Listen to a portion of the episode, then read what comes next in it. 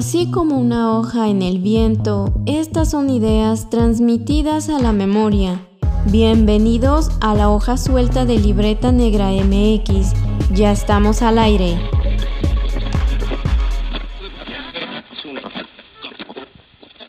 Les damos la bienvenida a una nueva entrega de La Hoja Suelta, este podcast donde debrayamos un poco sobre cultura, historia y arqueología. Les saludan sus anfitriones. Wendy Osorio. Y Omar Espinosa, sus arqueólogos de confianza aquí en Libreta Negra MX. En esta ocasión vamos a estar platicando de videojuegos, como ya habíamos adelantado en nuestro programa previo. Porque aunque mucha gente no lo considere, esto también es cultura. Y es una cultura muy importante, ha crecido muchísimo los últimos 20 años, así como el Internet. Y hay muchas e interesantes posibilidades para esto. Y como nos gusta el ámbito underground independiente, así como este proyecto que tanto les gusta, eh, contactamos a una persona muy especial, historiador, desarrollador independiente que se está aventando el flete de hacer un videojuego desde cero. Eh, ustedes lo conocen en redes sociales como Droide, pero aquí les presentamos a Alan Moreno. ¿Cómo estás? Hola, buenas noches, muy bien. Muchas gracias por la invitación. Pues un gusto, Alan, que vengas a contarnos qué hay el detrás de cámaras, ¿verdad? Por así decirlo, de este proceso creativo, porque pues también se considera, ¿no? En el desarrollo de, de, este tipo de contenidos, es todo un proceso en el que se necesitan habilidades y cualidades y aprender nuevas cosas, ¿no? Y de eso nos vas a contar, pero vamos a empezar con una pregunta eh, que yo no sé si, que, que la audiencia que podría eh, comentarnos al respecto, nos gustaría también escuchar sus puntos de vista, pero Alan, ¿por qué nos fascinan? Y esta es una palabra moderada para explicar un poco la relación que tenemos con los videojuegos. ¿por pero qué nos tiramos al vicio, pues? ¿Por qué nos enviciamos? ¿Por qué, ¿Por qué nos fascinan los videojuegos, Alan? Bueno, hay muchas razones. Eh, mm, o sea, razones desde personales hasta culturales, sociales. Eh, creo que mucho tiene que ver con las historias, pero más con esta, estos premios que nos dan los videojuegos, que son premios a veces, bueno, muchas veces, la mayoría de las veces son ficticios, pero que nos, nos interesa pasar estos obstáculos para obtener estos premios.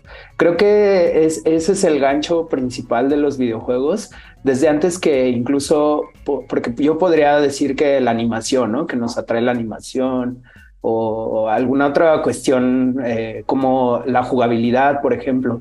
Pero eh, retomando, bueno, yo como historiador, creo que una de las, de, parte del proceso es investigar, ¿no? Que, cuál, cuál es el pasado de, los videojuegos y pues antes ni siquiera utilizaban eh, animaciones, eran frames eh, estáticos, personajes muy, muy, muy estáticos, em, que a pesar de eso eran adictivos. Eh, yo pienso que es esta parte, ¿no? De, de pasar un problema, solucionar un problema y obtener algo de ese, una, una, un premio de ese de haber resuelto ese problema aunque el premio sea ficticio lo repito pero pero el, este este gozo que se tiene de, poder solucionar los problemas un problema una problemática creo que eso es lo, lo que nos atrae y, lo que nos engancha eh, muchas horas eh, en un videojuego. Creo que aquí tenemos un punto de encuentro en lo que pues nos caracteriza a, nosotros tres en este caso en nuestro desarrollo profesional y por otro lado pues estos, estas aficiones o, lo que en muchos espacios y en otros en otras opiniones se ha llamado cultura pop eh, conversábamos justamente hace un tiempo con con Mabel Cadena con ay, ¿qué, estábamos hablando sobre la historia la historia como, como punto central eh, lo, que, lo que quiero decir ahora es que eh, los seres humanos necesitamos como esa narrativa, que nos cuenten algo. Y por un lado, pues vamos a tener como la narración oral, que pues bueno, podemos rastrear desde el principio de los tiempos casi casi y como que se fue desarrollando, ahorita mencionaste un poco la animación, eh, pues que de alguna manera se relaciona con los medios, ¿no? la radio incluso. Y en este caso creo que es muy importante señalar que esa, esa narrativa, esa, esa, esa acción de contar historias es la toma uno, ¿no? O sea, no está viendo, no es una acción pasiva. Uno no nada más está viendo una película y ya, ¿no? Es lo que le ofrece a alguien, un, una persona que dirige la película o demás. Creo que eso también es un factor importante dentro de esta de este mundo de los videojuegos, ¿no? ¿Qué opinas sobre ser ahora sí que el arquitecto de tu propio destino? Claro, eh, sí, ese es, ese es otro factor esencial, el hecho de que, de que las personas dejen de, dejen de lado esta pasividad cuando observas una película o cuando eh, lees, por ejemplo, eh, se hacen sujetos activos y eso es lo más interesante y lo que más, de hecho, es lo que más me llamó la atención del formato de videojuegos. Yo he contado historias animadas eh, desde hace por lo menos 10 años, he hecho animación. Algunos de mis cortos han estado en festivales, etcétera, pero aún así yo sentía que faltaba algo, que está bien contar historias, pero que tenía que ir más allá de esto de solo contar y es hacer activo a la persona que está, a la persona que está enfrente de, de, bueno, en este caso del videojuego, ¿no? Hacerlo, hacerlo alguien activo. Claro que hay, hay, hay películas donde a veces eh, se rompe estas, eh, estas paredes, libros, donde eh, la interacción del lector es mucho más profunda, pero creo que el videojuego, que tú puedas controlar y que tú te conviertas en alguien diferente, que dejes de ser tú mismo para ser otra, otro personaje que está en medio de una historia épica, de una historia de un drama, una historia de terror, que tú seas este personaje que va aparentemente que va decidiendo cosas, que sí deciden cosas, pero que están dentro de un, guion establecido, creo que eso también es algo que le da mucho sabor, ¿no? Y, también eso mismo hace que otras personas no se acerquen a los videojuegos porque por pues las actitudes, ¿no? Que quizás ellos, eh, estas personas estén más asociadas a, a la pasividad eh, no es que sea malo que sea bueno, simplemente son nuestras diferentes formas de, entretenernos y también de, conocer historias y de involucrarse en las historias que otras personas les quieren contar. Es que ahora que estaban mencionando mucho lo de las películas, precisamente Omar, creo que a lo que te estabas refiriendo de esta, esta cuestión importante, casi inherente a, a, la humanidad, que es la de contar historias y transmitirlas, estábamos hablando de Indiana Jones. Ah, claro. Que por cierto también se desarrolló un videojuego. Porque precisamente, eh, bueno, sí, una serie de videojuegos, porque precisamente es una historia que, eh, si bien en el formato de la película, pues también conecta con, con cierta comunidad, ¿no? Entonces, eh, esto que dices también me hace pensar que eh, a través de, del formato de videojuego, que es una forma de involucrarte, de ser parte de una historia, yo creo que también cambia la forma en que nosotros vivimos, ¿no? Este personaje lo conocemos, sus aventuras, etcétera. Pero bueno, eh, no, no, no me quiero desviar tanto del tema, nada más me estaba acordando de, este punto, que por cierto es, es, es como muy importante. Pero Alan, tú eres historiador y nosotros aquí tenemos la curiosidad de saber cómo, cómo entraste a este mundo, cómo decidiste combinarlo tal vez o dedicarte en mayor parte a este mundo, a este desarrollo de los videojuegos. Y bueno, eh, pues es una historia que se repite mucho en los desarrolladores, que no voy a, o sea, sí lo voy a mencionar, pero no lo repito porque pues es algo muy común que nosotros de niño, nuestros primeros acercamientos de niños, de niñas, es eh, con los videojuegos es increíble, es, algo fantástico que te, que te hace eh, sientes algo diferente, ¿no? Eh, que es lo que decíamos hace rato de te involucras en las historias y más cuando tú eres niño, ¿no? Cuando estás leyendo, cuando ves una película y también cuando estás en un videojuego.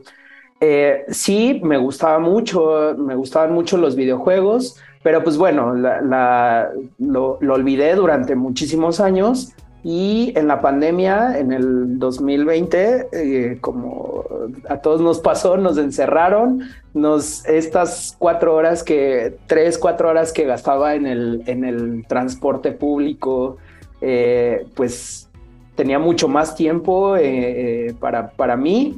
Y yo ya había estado pensando en, sí en hacer un videojuego, pero era, era, era algo que no se condensaba todavía, eh, más bien quería hacer otro cortometraje animado, pero ya no me convencía el formato, es algo que ya, sí, ya decía, bueno, ok, creo que sí está bien, no es que haya llegado a mi, a mi cúspide de animación, creo que me falta mucho aprender animación, pero eh, el formato ya no era algo que me, me, me movía tanto, que me que sentía esta, como estos primeros cortometrajes que me encantaba hacerlos y sentía esta, esta, oh, quiero que vean mis animaciones. Creo que ya era algo que no, que no quería repetir y pues eso, quería involucrar a las personas mucho más en la historia y pues dije, bueno, ok, tengo mucho tiempo, tengo una historia que empezaba medio a, masticar. Eh, como, como todo buen millennial, eh, que nos gustan las plantas, creo que a casi todos nos gustan las plantas, pues a mí me gustaban mucho las plantas y pensaba mucho, eh, un día en esto de la pandemia me puse a, eh, estaba en, medio de un sueño y dije, y de repente pregunté, ¿cuántos, ¿cuánto tiempo una semilla puede quedar, puede germinar? ¿En cuánto, o sea, cuánto puede estar miles de años y después puede germinar así con las condiciones adecuadas. Entonces ya me paré y googleé y empecé a investigar este tipo de cosas y me fascinaba la idea de las semillas, de estas semillas como idea, como metáfora de idea, pero también las semillas en sí, la fortaleza de las semillas que tienen toda una, todo un árbol o una planta o una flor dentro. Entonces eh, me empecé a obsesionar con las semillas y dije que, pues bueno, quiero hacer una historia sobre una semilla. Ya había hecho algo antes, me, me había gustado esta, esta nota de, de los amarantos, la planta de amaranto que estaba invadiendo cultivos eh, de Monsanto, me parece, que no podían controlar eh, la planta de amaranto. Hice un corto de eso, pero creo que no, o sea, para ese momento es un corto que no voy a mostrar, que ya no quiero mostrar porque pues técnicamente no es muy bueno, pero tenía esa idea de las plantas con este poder. Entonces, en la pandemia dije, bueno, a ver, voy a empezar, voy a sentarme, tengo tiempo, eh, pero para ese entonces pues quería hacer un crew, ¿no? O sea, yo puedo hacer la historia, yo puedo hacer la parte de animación, de diseño. Entonces, tengo mucho tiempo, voy a empezar a escribir la historia, voy a diseñar los personajes y todo el 2020 me dediqué a, diseñar los personajes, a, aterrizar la historia. Eh, eh, no encontraba, eh, es muy difícil encontrar programadores, es muy difícil encontrar gente que, se quiera involucrar. Sí, sí se interesaban, pero pues la, era eso, no nada más una idea, no podía mostrarles algo sólido. Entonces, en el 2021 hice un tráiler de un tráiler del videojuego, quise eh, ver si mis técnicas de animación podían llegarle a la animación de un videojuego. Vi que sí podía.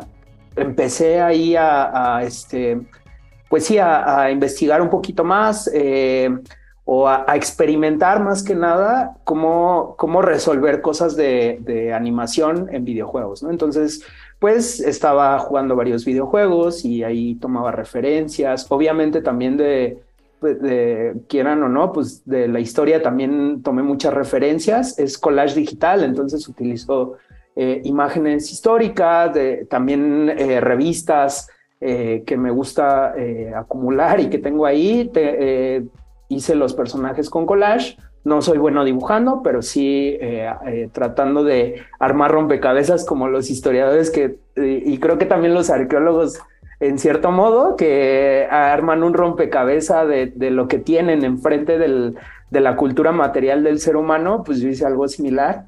Y pues empecé a bajar esta idea, empecé a bajarla más, a bajarla más, involucrarme más.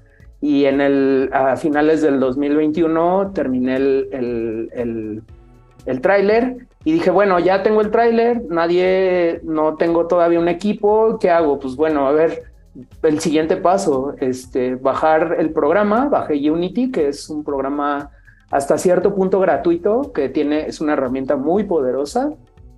Y dije, bueno, pues a ver, mientras voy a ver si puedo por lo menos programar al, al jugador y un enemigo y una mazmorra para que se interese la gente.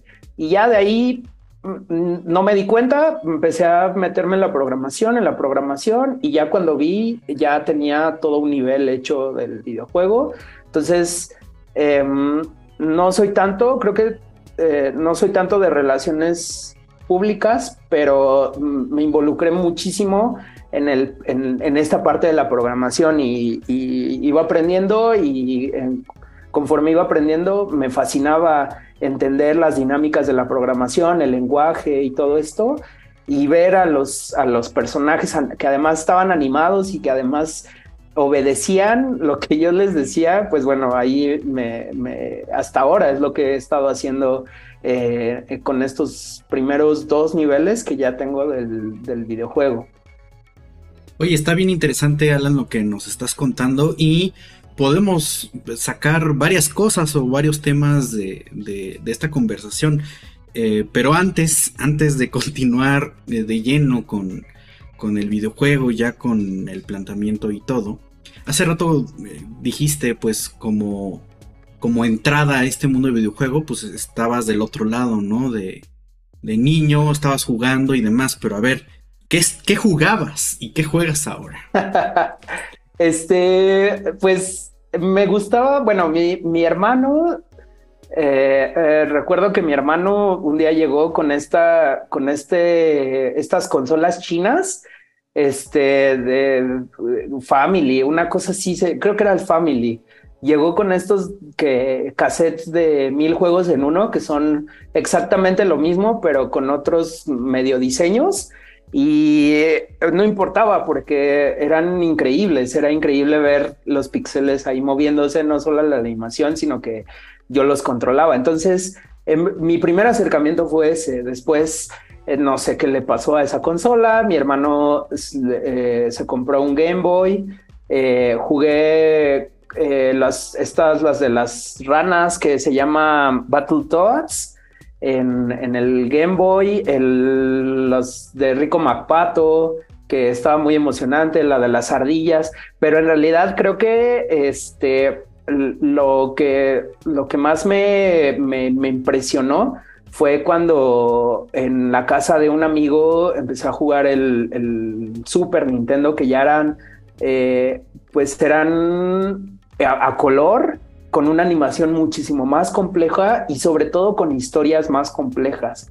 Recuerdo mucho esta historia del príncipe de Persia, que además eh, era un juego muy realista. Bueno, para mí, para mi visión de niño era era muy realista ver a este príncipe saltando y, evitando las trampas, eh, pero la historia fue la que me, atrapó muchísimo más. Entonces, ese tipo de cosas, aunque también eh, he de decir que, pues bueno, como eran, eran consolas de otras personas, de mi hermano o de mi amigo o de mis amigos, yo no, nunca tuve una consola como tal, entonces hice algo que hacen ahora los, los desarrolladores, que es bajar el videojuego en papel.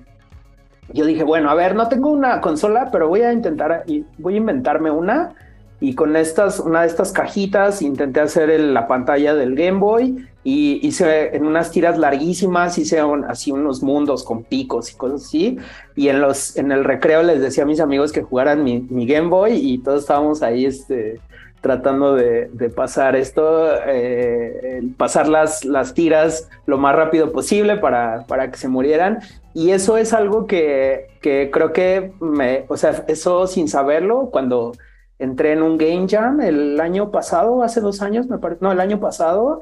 Eh, lo primero que nos dijeron los, los, los del Game Jam es, bueno, así van a hacer su videojuego, pero lo primero que tienen que hacer es hacerlo en papel. Eso es indispensable. Antes de cualquier, de meterse a la computadora, de meterse a programar, tienen ustedes que dibujar y dibujar el mundo, imaginar eh, dónde van a estar las trampas, dónde van a estar los ítems, dónde van a estar los, los cuartos escondidos. Y ahí fue cuando recordé algo que yo ya había olvidado de la primaria y recordé, oh, pero yo ya había hecho esto. Entonces, desde estos juegos en papel hasta estos juegos de, Super Nintendo, eh, eh, pues bueno, el, el, este, el, Family, que también me, me encantaba lo que estos estos juegos repetidos chinos que, que, era una copia de una copia de una copia de los juegos japoneses. ¿Y qué pasó con esa consola de la primaria? No la conservas, ¿verdad? no, quién sabe, se ha de haber destruido de tanto que jugábamos ahí en el, en el recreo. Eso pasa mucho, sí. Sí, claro, pero es que yo, bueno, antes de que nos contaras esta curiosa anécdota, yo estaba pensando que en la infancia, como muchos de nosotros que seguramente estamos escuchando este episodio, nuestro contacto con los videojuegos pues fue realmente tener la consola y los juegos ahí. No sé si en algún momento en, esa, esa, mente tan curiosa de, niños que tenemos nos preguntamos, ¿cómo se hacen estos? O sea, ¿quiénes, ¿quiénes están detrás de esto que yo, eh, que yo estoy siendo parte, ¿no? O sea, yo soy parte de esta historia, pero ¿quién, quién le puso nombre a este personaje? O, quién le diseñó la ropa? ¿O por qué esos colores? En fin, yo creo que ahorita yo quiero preguntarte que estás del otro lado y que con lo que nos estás contando de tu proceso de desarrollo de, estos videojuegos, eh, yo entiendo que es el proyecto de una persona, o sea, es alguien que está haciendo de programador, de guionista, de eh, animación, entonces eh, realmente fue un proceso también de autoaprendizaje, ¿no? Entonces, a mí me gustaría que nos contaras más cómo es esto de, trabajar en, la conformación de, un videojuego, pero en un proyecto que es independiente, ¿no? Entonces, yo creo que es importante porque nos interesa mucho en este espacio de la hoja suelta hablar de los procesos creativos yo creo que es muy valioso también como reconocer eh, todo el trabajo creativo que hay detrás de estos contenidos que pues de algún modo se vinculan con nosotros, ¿no? Entonces cuéntanos más sobre este proceso eh, de, desarrollo que has estado haciendo, Alan. Sí, pues como dices, es más que nada un desarrollo de, de aprendizaje y de autoaprendizaje hasta, hasta dónde vas, hasta dónde vas a llevar tus límites. Em, es lo que les decía hace un rato, ¿no? Bueno, mi primer límite fue inventarme una historia, que eh, quiero contar historias, ¿no? En todo momento. Y esta fue la primera parte, ¿no? Ya que tengo la historia, que es algo que es diferente, ¿no? En, estas desarrolladoras de juegos eh, de, de AAA, que, bueno, ya sabemos que, como todos los que están involucrados en Zelda, que es más una, toda una organización donde hay un grupo de creativos, hay un grupo de, programadores, de animadores, animadoras, etcétera. Em, cuando es independiente, y eso lo he leído de varias historias de personas que han desarrollado sus juegos de manera independiente, casi siempre es hasta qué punto puedes llevar tus límites, ¿no? Eh, si estos límites van, por ejemplo, primero a la escritura, a una, una buena escritura de un guion que tengo ahí, estaba hace rato revisando los archivos de los guiones y son decenas de guiones donde yo decía, ah, sí, bueno, pues a ver, me voy a, el primer mundo va a ser así y uno se imagina de una forma y ya después no le gusta, entonces eh, se va por otros caminos hasta el, la, eh, por ejemplo, el, el, diseño de los personajes. Si me gusta un personaje, eh, cuáles son sus posibilidades, también hay que pensar en esto, ¿no? O sea, tratar de pensar de manera global primero, cómo encaja la historia, cómo se puede programar esa historia, eh, eh, se puede, los personajes, eh, el movimiento, incluso el, diseño del personaje, no sé si el personaje que son, es un robot, por ejemplo, se puede mover, puede, qué tipo de movimientos va a tener, para las plataformas, para cuando está en el piso, si está volando, si desaparece y aparece por acá o X o Y, ¿no? Eh, pensar en ese tipo de cosas. Luego eh, pasar al siguiente, bueno, ya tengo el diseño de personajes, ya tengo la historia, ¿qué es lo que sigue? Pues bueno, tratar de animar estos personajes, que es lo que les decía, ¿no? Entonces, eh, em, este, este, esta parte fue muy orgánica porque estaba tan entusiasmado y me habían gustado tanto los personajes que, que animarlo no fue difícil. Además, ya había ah, tenido una, todo un aprendizaje con otros cortometrajes. Entonces, creo que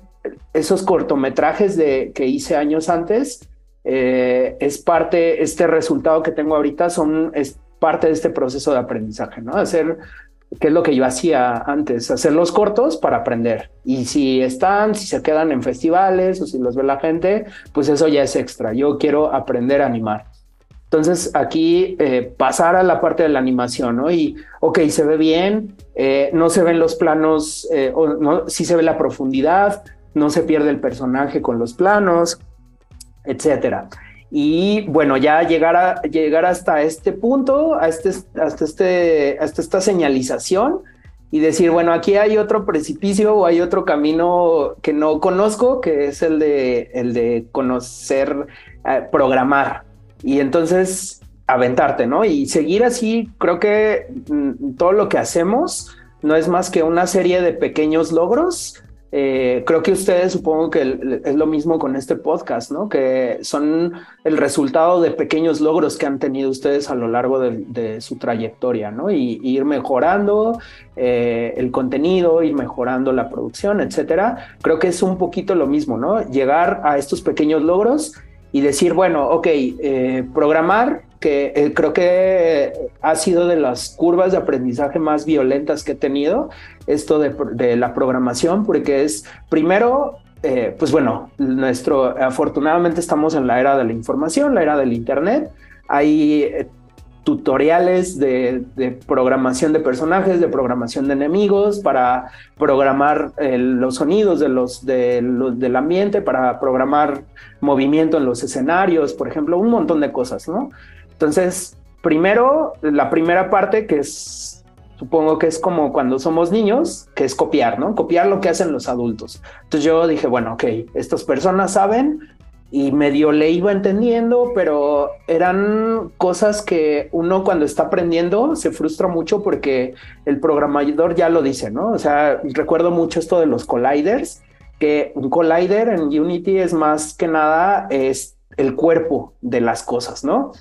si un collider colapsa con otro collider, con la pared, no sé, si una mosca eh, eh, en el juego eh, se pega en la pared, ¿cómo va a ser la física? ¿no? Entonces ellos decían, sí, miren, ustedes le pueden mover aquí y así. Entonces yo decía, ¿qué es esto? O sea, no, te voy a copiar, pero no te entiendo.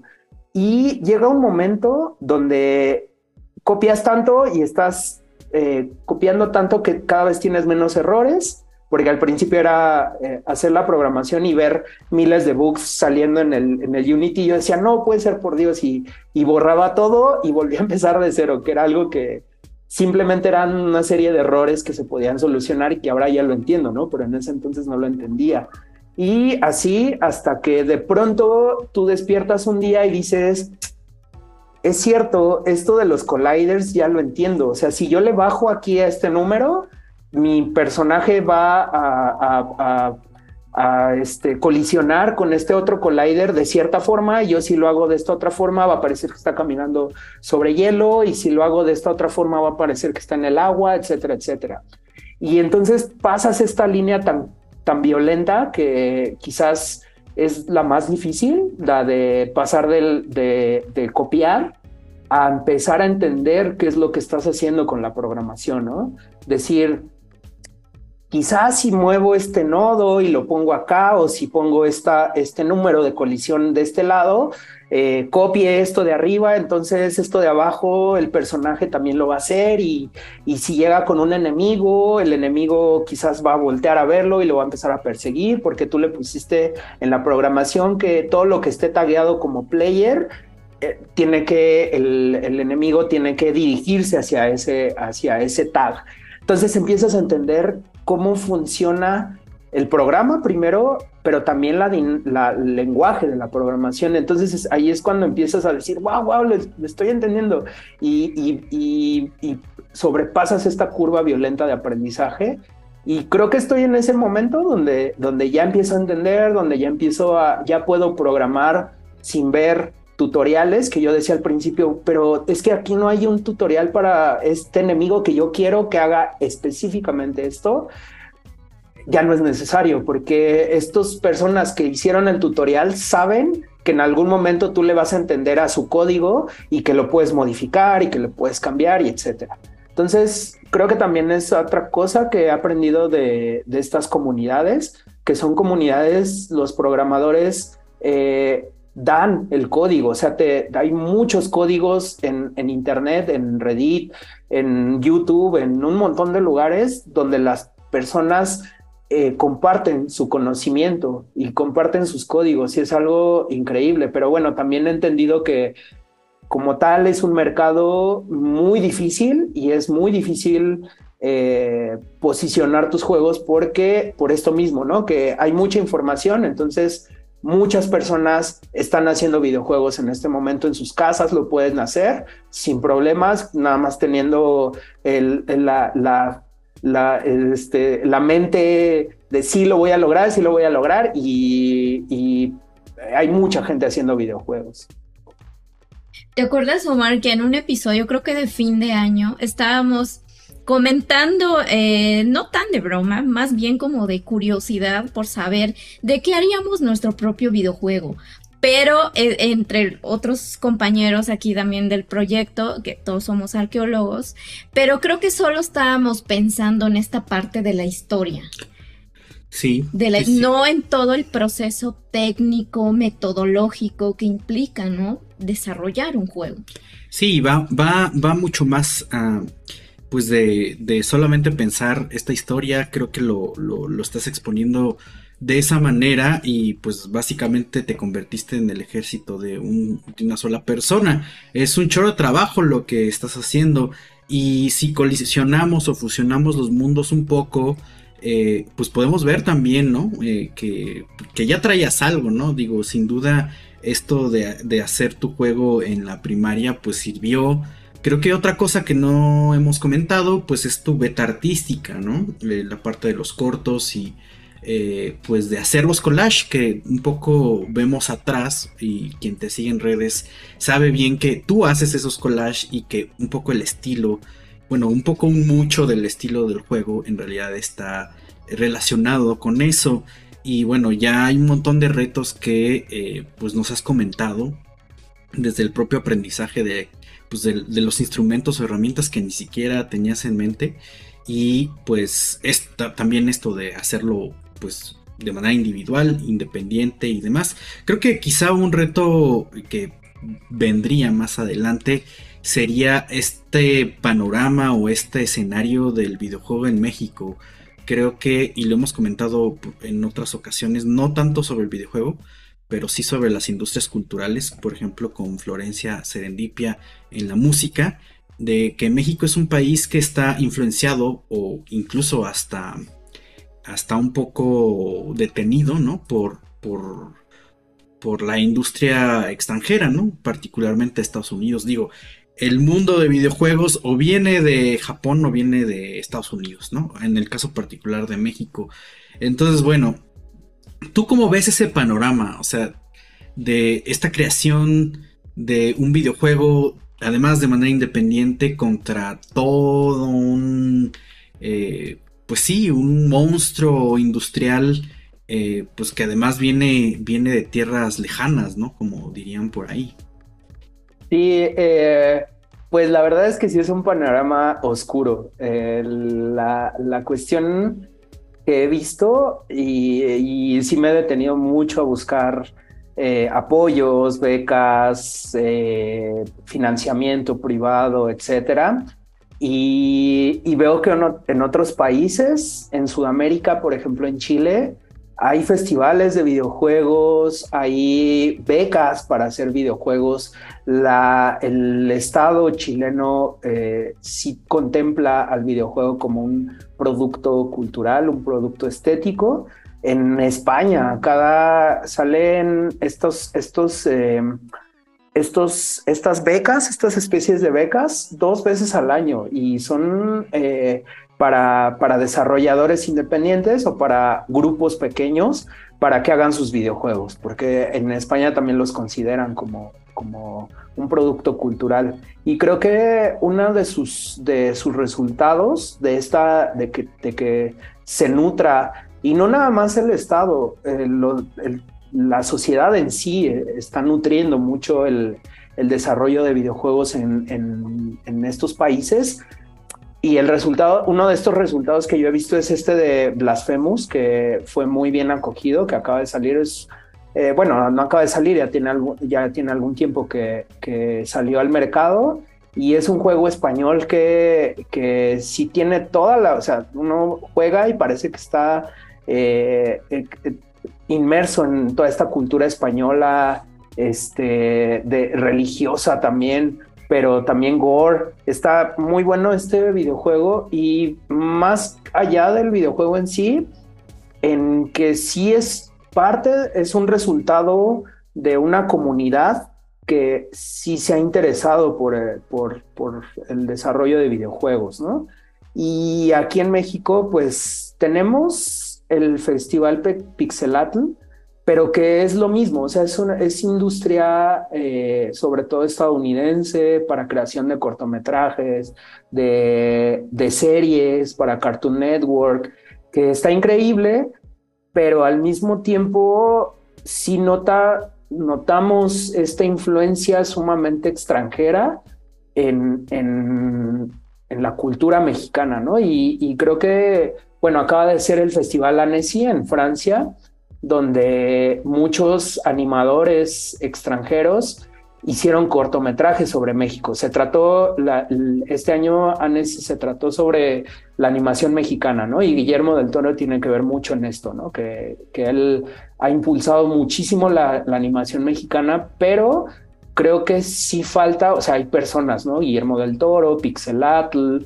hay, hay festivales este, de animación que también están interesados de cierta forma en, el videojuego, pero no hay una, no hay una, hay, pues sí, una base de, apoyo hacia los videojuegos, ¿no? Porque más que nada pues, los ven como parte de una industria eh, privada, donde, pues bueno, lo más importante son las ventas. Y, pues hasta cierta forma lo veo y digo, bueno, o sea, en cierto forma tienen razón porque es muy costoso hacer estos, estas, eh, un videojuego. Em, yo lo hago, lo estoy haciendo con mi dinero, en mis tiempos libres, pero aún así lo veo y digo, bueno, o sea, esto, esto es costoso y, creo que más que el Estado, creo que hace falta una comunidad verdadera de, de, de desde personas desde el periodismo, porque ahí hay periodismo de videojuegos, hay comunidades de, gaming, eh, hay comunidades de desarrolladores, pero aquí no lo veo tan sólido. O sea, yo he tratado de buscar eh, grupos, personas, y no es, es, es difícil. Es, como que están por aquí, por allá. Sé que en Guadalajara hay mucho, esto eh, ahí está muy adelantado la industria de videojuegos en Guadalajara. En Puebla hay una, hay una, hay un pequeño estudio de videojuegos, pero son están, no están, no estamos interconectados, no, no, no somos una comunidad que nos ayudemos los unos a los otros.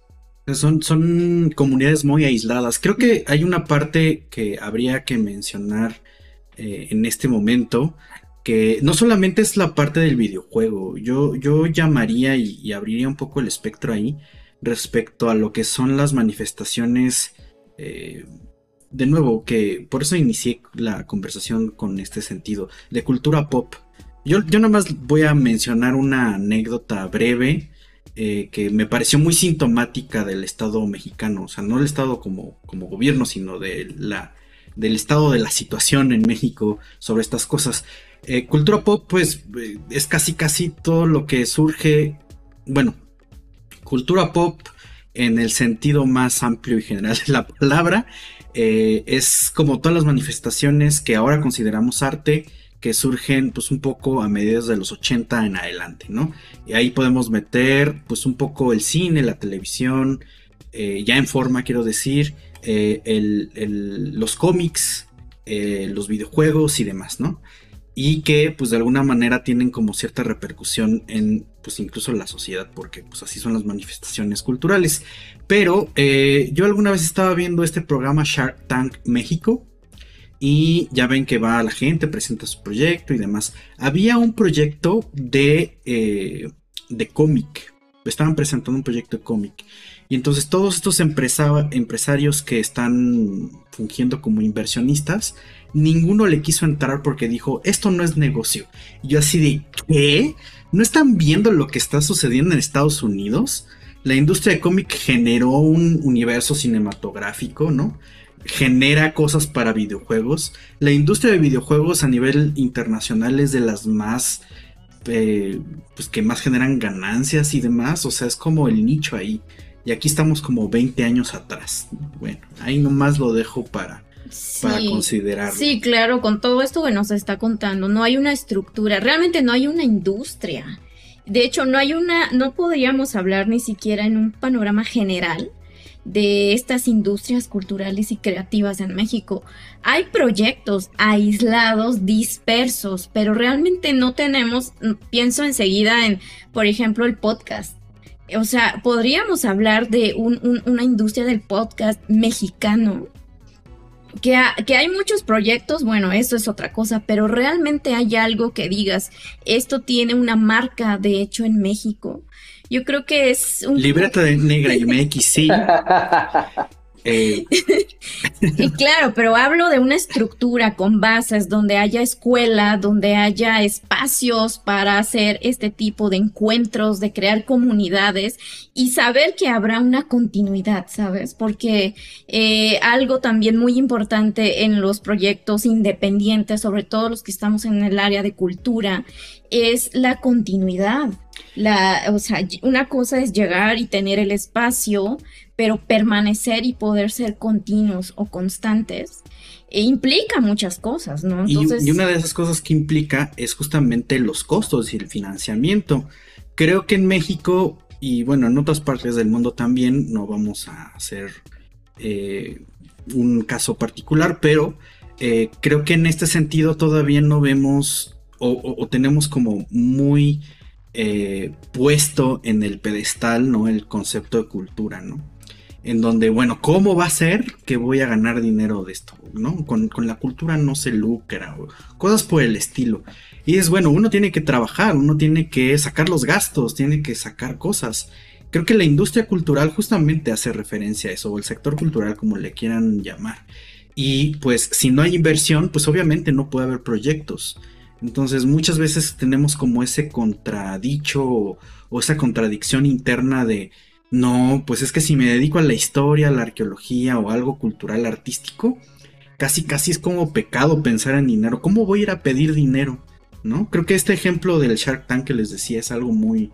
O sea, es, es, es, es, admirable para la gente que lo estaba presentando y, un poco eh, se ve como efectivamente no tenemos la dimensión eh, necesaria. Pensar que el cómic o el videojuego no puede generar nada o incluso películas, que México también tiene pues gran tradición de producción, pues como que se queda ahí, ¿no? Sin que pase nada, Entonces creo que creo que es, es, necesario que se trabaje desde lo, lo independiente, con financiamientos públicos y privados, y por supuesto pues que se empiecen a generar estudios, comunidades, como bien dice Alan, y demás, y por eso queremos preguntar, pues al final, eh, pues qué se necesita para iniciar un videojuego. mucha paciencia y mucha perseverancia. Em, lo he estado haciendo solo, pero también agregaría un buen equipo, un equipo, un equipo que, que hagan de todo, o sea, que sean animadores, pero también programación, que escriban, que tengan ideas. Eh, creo que es algo lindo de, los, de estos eh, grupos, de estos eh, grupos independientes, que son personas muy creativas y muy versátiles que pueden ir de uno a otra esfera sin ningún problema.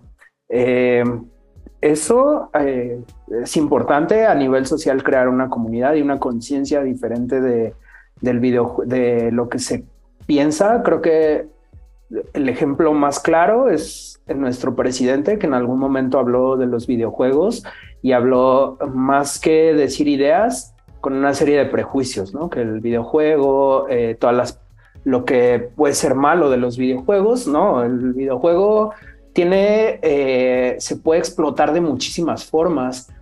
Eh, nada más para mencionar algunas, a nivel internacional, eh, está este videojuego de el año de las, eh, ¿cómo? Age of Scripts, algo así se llama. No recuerdo bien el nombre, pero es, es un juego sobre hacer paleografía, ¿no? De, de letras de diferentes periodos en, en, España. Es un juego español de varias, hecho por varias universidades.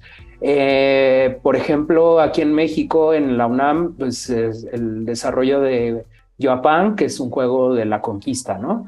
Y muy recientemente acabo de ver que el AGN, el Archivo General de la Nación, sacó un videojuego para, para eh, preservar los documentos y el personaje es un documento. Es decir, si hay un interés y si hay otras posibilidades para el videojuego más allá de todo lo negativo que se le puede atribuir que, es algo con lo que comenzamos, que, es, que sería, lo principal sería la adicción, ¿no? La adicción hacia los videojuegos, pero igual de adictiva es la comida, igual de adictivo son otros, cualquier cosa puede ser adictiva. Entonces, más que nada, eh, cambiar estos prejuicios que hay en torno a los videojuegos y sí verlos como un objeto eh, de cultura, de, de la cultura de las personas que están eh, alrededor de, este producto cultural. Y la verdad es que también se necesita mucho dinero, como lo, decía, y sobre todo eh, marketing, que eso es algo que sí me da un poquito de, o sea, me, produce sentimientos encontrados porque los videojuegos, si no los ve la gente, si no llegan al, objetivo, al público objetivo, no se van a vender. he leído miles de historias eh, de, desarrolladores independientes que hacen sus juegos y que no se venden más que entre los familiares y unos cuantas personas que los ven, ¿no? Entonces, eh, mucho tiene que ver porque, y todos coinciden, todas las historias coinciden porque no le metieron dinero al marketing. Y desgraciadamente, pues eso, ¿no? O sea, eh, creo que para bien o para mal, está con nosotros el marketing y este, pues sí tenemos que utilizar este, estas herramientas, ¿no? Que la sociedad, eh, pues creo que lo vemos casi siempre, ¿no? Ahora con esta, con la película de Barbie, que es un marketing muy orgánico porque está esto, la gente está hablando, pero también hay estrategias atrás y son estrategias millonarias. Y eso, eh, pues sí, nubla de cierta forma producciones de películas independientes que van a salir en estas temporadas y que son muy buenas, pero que no, el alcance no va a ser tanto como Barbie o, y no es que hable mal de la película, ni siquiera la he visto, pero más bien me quiero enfocar en esta parte de, de cómo hay un marketing atrás y un marketing millonario significa casi, casi una venta no siempre, pero regularmente, ¿no? Que se venda el producto. Y más allá de la venta del producto, creo que, o sea, sí, sí, sí estaría bien eh, de cierta forma recuperar todo lo que le he invertido, pero más allá de eso, creo que me gustaría que llegara la idea, que se contara la historia que quiero contar, que es esta semilla que crece en un basurero y que el objetivo es salir de este basurero y encontrar un jardín donde pueda crecer, ¿no? Donde, que no esté contaminado. Entonces, más allá de si se vende o no se vende el videojuego, creo que soy una persona que le gusta contar historias. Entonces, más que nada, quiero que, se, que, esta historia la, se, cuente, ¿no? Y que de cierta forma incida, como tú lo, como, como lo mencionaron ustedes, ¿no? Que la cultura nos, nos regresa a esto, nos incide. Entonces, que, que, que, que entre en las ideas de las personas que lo juegan y que se den cuenta, ¿no? Que el, poder que tienen las semillas, que tiene, por ejemplo, el maíz, que tiene la semilla del maíz es algo increíblemente poderoso a nivel cultural, a nivel histórico, a nivel biológico. Entonces, eso es lo que básicamente que, es lo que quiero y que y pero pues sí, sí es hay muchas cosas que se necesitan detrás de los videojuegos. Pues es que esto también es muy importante. Eh, el hecho de que sea un juego no le quita la parte también educativa, ¿no? Entonces yo creo que tiene este aspecto de, de un impacto social que es muy importante, pero que no siempre eh, se habla de, de esto, ¿no? De todo esto que nos estás contando, de los objetivos que hay de contar una historia. Y yo creo que es muy importante y te agradecemos mucho que hayas eh, pues compartido este espacio para hablarnos de tu proceso creativo y también eh, saber que hay cosas que se están haciendo y que tal vez ahí están abriendo una brecha, aunque el camino tal vez es muy largo, para que también se crean estas comunidades, ¿no? De gente que cree en estos proyectos y que tal vez eh, necesita estar en una comunidad para que pueda lograr eh, concretar algún proyecto. Y en ese sentido, háblanos Cuéntanos más de este proyecto de Tuki, eh, dónde podemos saber más acerca de él.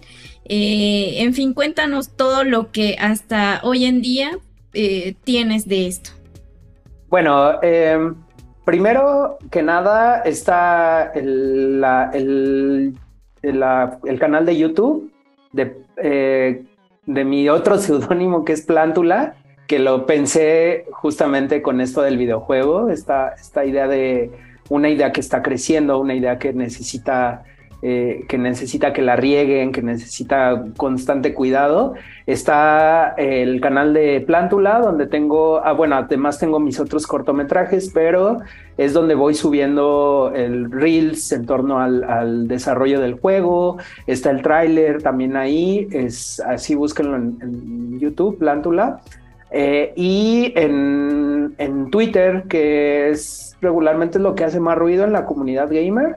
Eh, Twitter es una herramienta poderosa y está Tukim, eh, Tukim the Game. ahí supongo que van a aparecer en algún momento. Este, y bueno, en mi Instagram personal, alan-droide, arroba alan-droide. Ahí también subo mucho, subo otras cosas, otros trabajos, pero subo eh, los work in progress del, videojuego. Y este, pues sí, no me, no me he clavado tanto en, no soy muy bueno en, en cuestión de mantener las redes sociales. En la personal me gusta mucho hablar de mí, de, cosas personales, pero cuando se trata de, de, hablar del videojuego ahí como que me bloqueo pero pues ahí subo de vez en cuando, subo pósters, subo este, eh, capturas de pantalla o, videos donde se muestra eh, eh, cosas del videojuego. Y bueno, pues sí, esto de, el, juego es básicamente un Metroidvania. Es muy similar, bueno, más que similar, está es eh, la, fuente de inspiración es estos, estos, todos estos Metroidvanias nuevos que han surgido en, en, la Nintendo Switch, que por ejemplo Hollow Knight, que es uno de los, de los juegos más increíbles que he jugado en los últimos tiempos. Em, los de Ori, por ejemplo, que también hablan de la naturaleza y del cuidado de la naturaleza. Este, eh, hay también algunos otros productos culturales. Ayer fui a un, a un festival de animación, Anima Volcánica, que terminó apenas terminó ayer, fue su última, la última función y me sorprendió mucho llegar y ver que la temática de, esta, de, este, de esta parte del festival fue de semillas y presentaron una, una intervención que eso es lo padre de, de Volcánica, que más que un festival de animación, es un lugar donde las personas, los, los artistas, pueden hacer eh, intervenir más allá de la animación y involucran a los, a los asistentes, no son pasivos, que es lo que decíamos hace rato, ¿no? Es gente activa que tú entras y, por ejemplo, ayer me dieron un huevo, huevito, dentro había semillas, me dieron una semilla de maíz y me dieron una palabra, entonces em, hay animaciones, ah, hubo música y uno complementaba la música con, con este huevito, entonces eh, creo que eso también forma parte de, de cierta forma, forma parte del videojuego, esto, estas, acercarse a estas otras, a estas otras comunidades. Y pues bueno, este, ya creo que me, me, salí de la pregunta, pero, pero sí quería mencionar esta parte de que ayer porque sí me quedé impresionado con, con lo que hicieron, uh, lo que están haciendo artistas mexicanos, sudamericanos, en torno a los territorios indígenas, a las semillas, a la importancia de cuidar eh, la naturaleza y las semillas, la lluvia, el agua, etc. Y, bueno, ya para cerrar justamente, em, nos contaste un poco la historia de Tukim, pero ¿cómo es Tukim? O sea, eh, para aquellos que son gamers y que probablemente puedan despertar la curiosidad sobre el juego. Eh, hemos visto poco en lo que justamente estás eh, planteas en redes sociales, ¿no?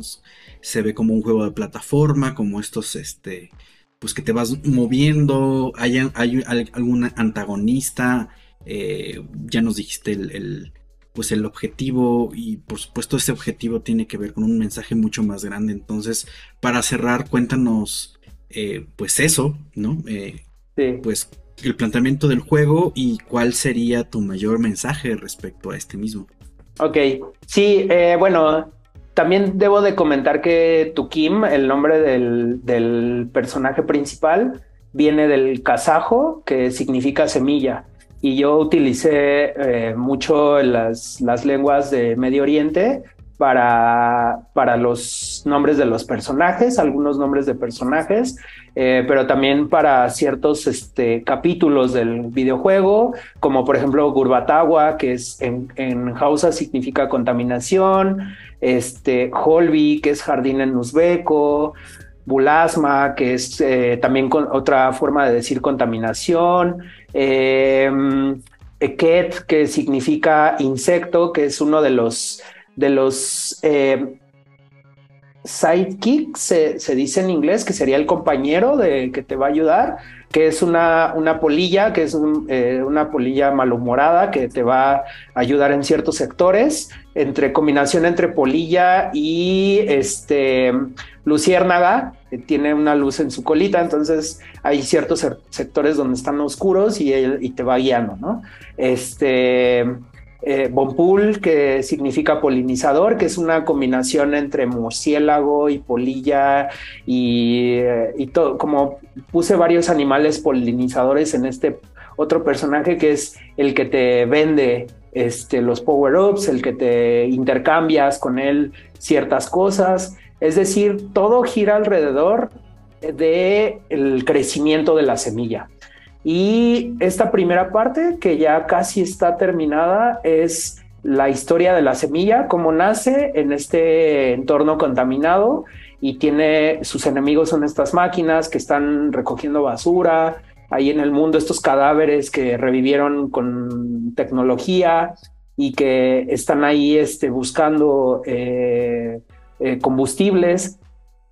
Y esta semilla trata de salir de, este, de estos lugares contaminados. La segunda parte sería la, cuando se hace flor, cuando crece, que ahí, hasta ahí se quedaría la historia. Eh, eh, derrota a los dos enemigos principales, que ya les pasaré el póster para que lo pongan por ahí en, el podcast.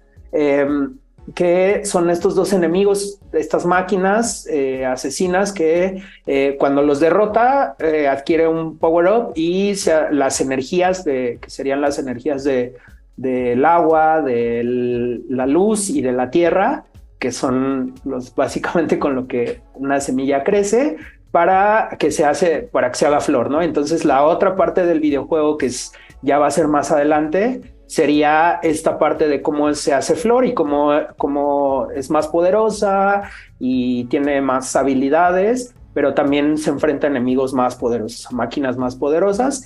Y la última parte eh, del videojuego, bueno, que, es algo que no, había mencionado, que está dividido en tres partes, en este ciclo de la vida de la planta. La última parte sería cuando ya es una plantita otoñal, así, este, cafecita, ya está viejita. Y antes de morir llega a, o quién sabe si llegue al jardín, este, hasta ahora lo tengo pensado como que sí va a llegar, pero pues bueno, la historia va, cambia conforme uno va avanzando en el desarrollo. Eh, entonces son estos, este ciclo de la semilla cuando se, es chiquita, cuando es plántula, cuando es flor, cuando es, ya es viejita, cuando está a punto de morir. Y tiene, eh, son, hasta ahorita he diseñado 40 enemigos eh, secundarios y son ocho enemigos principales con los que va a, este, a, luchar para salir al siguiente nivel y seguir su camino, que son escenarios básicamente el basurero, un cementerio donde hay una serie de cráneos, de, cosas de la vida, eh, de, cosas orgánicas que murieron, eh, seres que murieron y que están ahí las el cementerio, una ciudad abandonada, un, este, un lugar desértico donde no se da la vida, este, unas cuevas antiguas, alcantarillas, etcétera. Es, como que he estado pensando en todos estos lugares donde son hostiles a las plantas eh, para, para que sea eh, para que trates de salir y trates de escapar de, de esta de esta de estos de estos lugares pues sí, que no son, no son aptos para las plantas. Y de hecho, ahora, ahora que lo recuerdo, que debí decirlo desde el principio, que otra fuente de inspiración son todas estas plantitas que nosotros vamos viendo en los edificios que salen en medio del concreto, que rompen el concreto y que están ahí floreciendo. Me encanta fotografiarlas. Ahí en el, en el, en el Twitter, luego subo videos donde están así, los, están en medio de, la, de los del, cemento y están creciendo ahí unas flores increíbles. Entonces, esa es otra fuente de inspiración. Está todas estas plantitas que, que, crecen en, medios totalmente hostiles.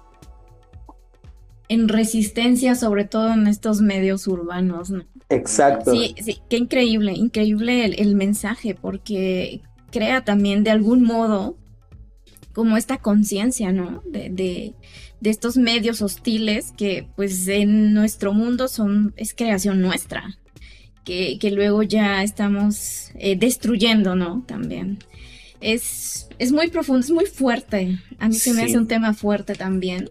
Pero bueno, gracias, Alan, que vienes a contarnos pues todo toda tu experiencia este, en este desarrollo de juegos y que pues estaremos muy pendientes para ver eh, qué va a pasar, dónde vamos a poder encontrarlo, cómo va a continuar la historia también que aquí nos estás eh, pues contando en parte y pues bueno no olviden también seguir a las redes y pues también a Libreta Negra MX que nos encontramos en todas las redes, bueno, casi todas. No, todas, todas, ya, son todas. Están threads, aunque nadie la apele, pero ya también estamos en threads. Entonces, pues bueno, eh, terminamos este, este episodio, eh, pues que nos queda mucho pendiente de, conocer este videojuego, pero creo que es una llamada pues a la gente eh, que, le interese y que pues definitivamente si quiere aportar algo tienes una campaña activa por ahí, cuéntanos de eso. Ah, sí, este, si quieren aportar, eh, sería básicamente como mecenas Eh, recordemos que desde, la, desde el renacimiento, que sería de los artistas este, como Da Vinci, que sin los mecenas, entonces esta idea se retoma mucho en el, en el sector de videojuegos, sobre todo los, los desarrolladores independientes. Y bueno, no es nada más que, que aporten dinero, sino que eh, si ustedes aportan a partir de 100 pesos, eh, su nombre va a aparecer en los créditos del videojuego a partir de, no recuerdo qué cantidad puse, pero eh, pueden aparecer en un Eastern Egg, que es una habitación secreta, que es algo también que desde, desde la historia de los videojuegos, este, la aparición de estas, eh, de estas habitaciones secretas es, es increíble encontrar las habitaciones secretas de los videojuegos. Entonces, eh, no recuerdo bien la cantidad, está ahí en el Twitter, lo, lo, lo tengo ahí en, colgado en, al principio este, puede aparecer su nombre en esta, una de estas habitaciones secretas. Ahorita, afortunadamente, respondieron a esta otra parte que yo les pedía, que si no podían apoyar con dinero, pues con colaboraciones. Entonces, eh, ojalá que se arme el equipo. Ya hablé con ellos y nos vamos a volver a reunir en, agosto para que me ayuden a terminar ciertas cosas que definitivamente no he podido, eh, no he podido eh, bajar que una de esas es el sistema de guardado. Pero bueno, este, ahorita ya está, pero si no, igual si hay alguien que esté interesado en colaborar y que tenga conocimientos de animación o de programación, pues siempre son bienvenidos las colaboraciones, eh, que es algo que decíamos hace rato, ¿no? Hacer comunidad, hacer eh, colaboraciones entre nosotros es muy importante. Pues Alan, seguramente este será un llamado a la comunidad que nos está escuchando o viendo en YouTube, Spotify y todas las plataformas de Libreta Negra MX. Nosotros también vamos a estar pendientes, eh, somos aficionados al videojuego desde hace un buen rato y pues bueno, eh, terminamos otra vez, nos pasamos despidiendo en este episodio, pero recuerden que los proyectos independientes muchas veces sobreviven gracias a su apoyo, aunque sea eh, compartir este contenido es valiosísimo y si tienen la oportunidad también pásense por el Patreon, Coffee o PayPal de Libreta Negra MX y si no pues con un comentario es más que eh, suficiente y muy valioso para tener retroalimentación. Les damos las gracias por habernos acompañado y pues nos escuchamos la próxima semana con otro gran tema. Gracias. Bye. Gracias. Bye.